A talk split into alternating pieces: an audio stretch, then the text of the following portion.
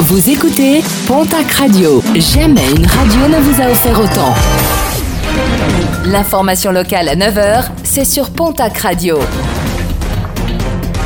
Bonjour Jean-Marc Courage-Sénac. Bienvenue à vous. Le gouvernement a souhaité lâcher du lest hier pour faire face au mouvement des Gilets jaunes. Édouard Philippe a annoncé plusieurs mesures pour apaiser la colère.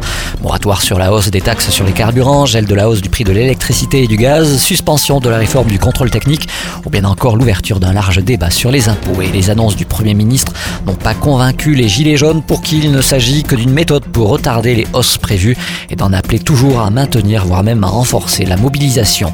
Des annonces qui ne satisfont pas plusieurs associations écologistes. France Nature Environnement a notamment dénoncé hier, je cite, la régression grave du gouvernement dans la lutte contre le réchauffement climatique. Dans un communiqué, l'association rappelle que les taxes écologiques ne représentent qu'entre 7 et 8% du prix des carburants.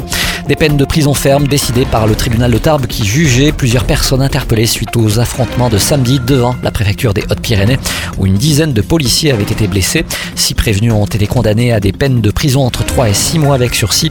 Deux autres poursuivis pour avoir voulu démonter les grilles de la préfecture ont été condamnés à un an de prison ferme.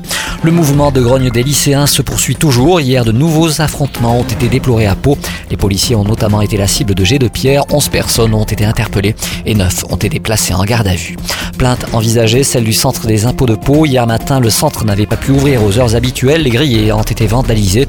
Les impôts visés dans la région, dans la nuit de samedi à dimanche, un tas de fumier avait déjà été déposé devant la trésorerie de Naï. Trop de douceur et pas assez de neige sur les sommets. Plusieurs stations ont décidé de reporter leur ouverture.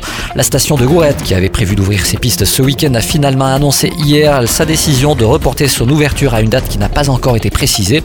Même chose à Luz, qui avait prévu d'ouvrir jeudi, sont reportées au 15 décembre les ouvertures de la Pierre Saint-Martin, Cotteret, Grand Tourmalet, Puangali, Péragude. Gavarnie et Artoust devraient ouvrir le 22 décembre prochain.